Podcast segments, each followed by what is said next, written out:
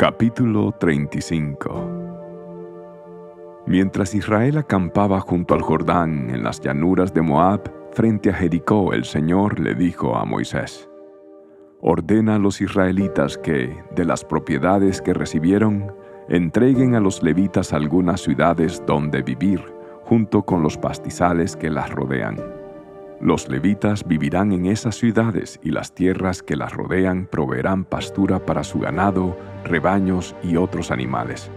Los pastizales alrededor de esas ciudades asignados a los levitas se extenderán por 460 metros a partir de las murallas de las ciudades en todas direcciones.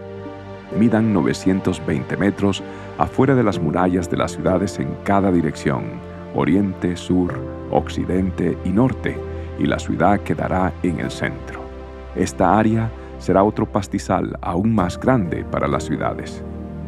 Seis de las ciudades que entreguen a los levitas serán ciudades de refugio, a donde una persona que haya matado a alguien por accidente pueda huir y ponerse a salvo.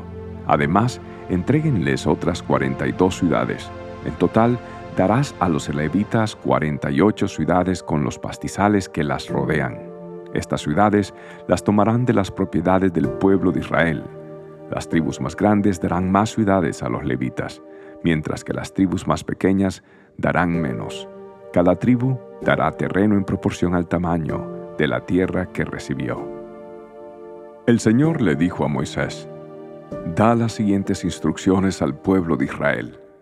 Cuando crucen el Jordán para entrar a la tierra de Canaán, designen ciudades de refugio a donde una persona pueda huir si ha matado a alguien por accidente.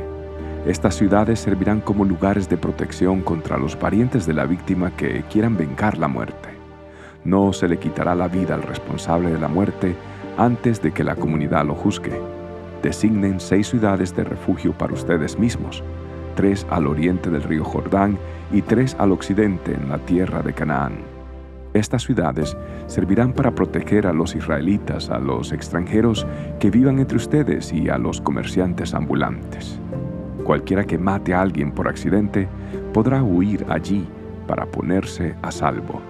Sin embargo, si alguien golpea y mata a otro con un objeto de hierro, comete homicidio y el asesino debe ser ejecutado. Si alguien con una piedra en la mano golpea y mata a otro, comete homicidio y el asesino debe ser ejecutado. Si alguien golpea y mata a otro con un objeto de madera, comete homicidio y el asesino debe ser ejecutado. El pariente más cercano de la víctima es responsable de quitarle la vida al asesino. Cuando ellos se encuentren, el vengador debe quitarle la vida al asesino. Así que, si alguien por odio le tiende una emboscada a otro y luego lo empuja o le lanza algo y esa persona muere, comete homicidio. O si alguien por odio golpea a otro con su puño y esa persona muere, comete homicidio. En tales casos, el vengador tiene que quitarle la vida al asesino cuando se encuentren. Ahora bien, supongamos que alguien empuja a otro sin enemistad previa o lanza algo que, sin intención, golpea a otro. O por accidente deja caer una piedra grande sobre alguien y, aunque no eran enemigos, la persona muere, si esto llegara a suceder, la comunidad debe seguir las siguientes normas al juzgar entre el responsable de la muerte y el vengador, el pariente más cercano de la víctima. La comunidad debe proteger al responsable de la muerte del vengador y debe escoltarlo para que regrese a vivir en la ciudad de refugio a la que huyó. Allí permanecerá hasta la muerte del sumo sacerdote que fue ungido con el aceite sagrado. Sin embargo, si el responsable de la muerte alguna vez sale de los límites de la ciudad de refugio y el vengador lo encuentra fuera de la ciudad y lo mata, su muerte no será considerada homicidio.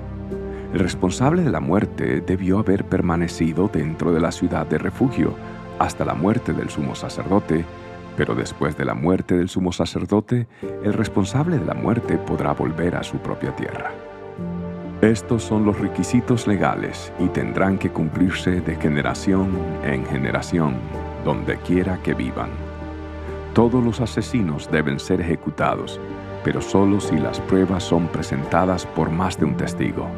No se puede condenar a muerte a nadie por el testimonio de un solo testigo. Tampoco se aceptará el pago de rescate por la vida de alguien que haya sido juzgado y encontrado culpable de asesinato y condenado a muerte. Siempre se debe ejecutar a los asesinos.